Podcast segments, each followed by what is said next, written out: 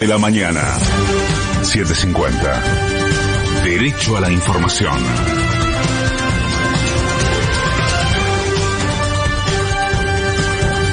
Ahora 6, un minuto. En Buenos Aires la temperatura es de 20 grados dos décimas. El cielo está ligeramente nublado. Humedad 92%.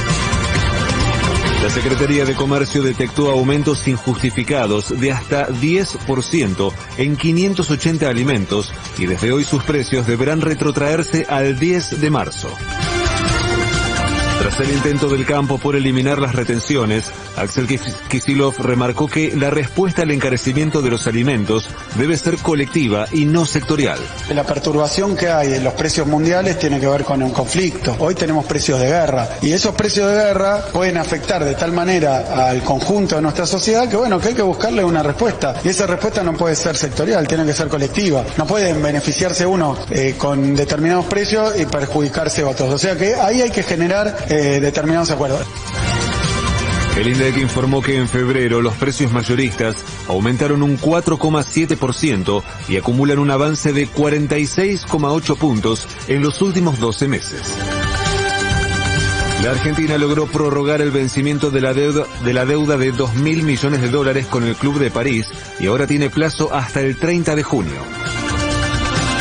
El Banco Central aplicó la tercera suba de tasas en lo que va de 2022, por lo que ahora los plazos fijos en pesos rinden un 53,3% anual. La Unión Obrera Metalúrgica renovó a autoridades y su nuevo secretario general ahora es Abel Furlan en reemplazo de Antonio Caló.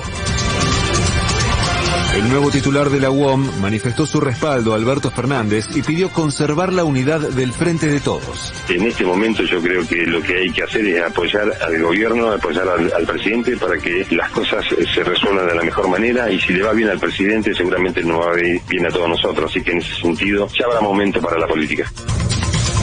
En las últimas 24 horas se detectaron en el país 4.690 nuevos contagios de coronavirus y se confirmaron 77 muertes más por la enfermedad.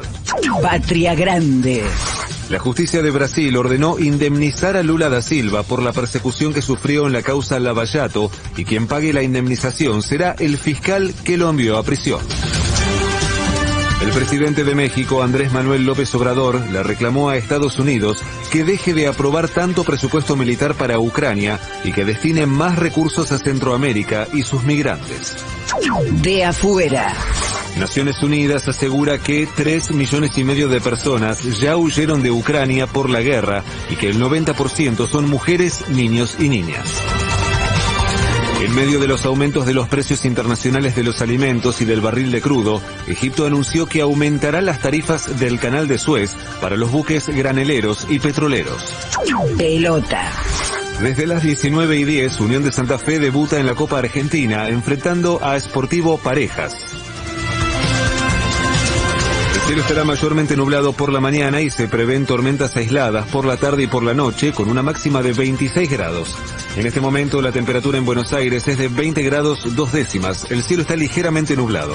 Humedad 92%. Federico Martín. Panorama de la mañana. 750. Derecho a la información. Cuatro.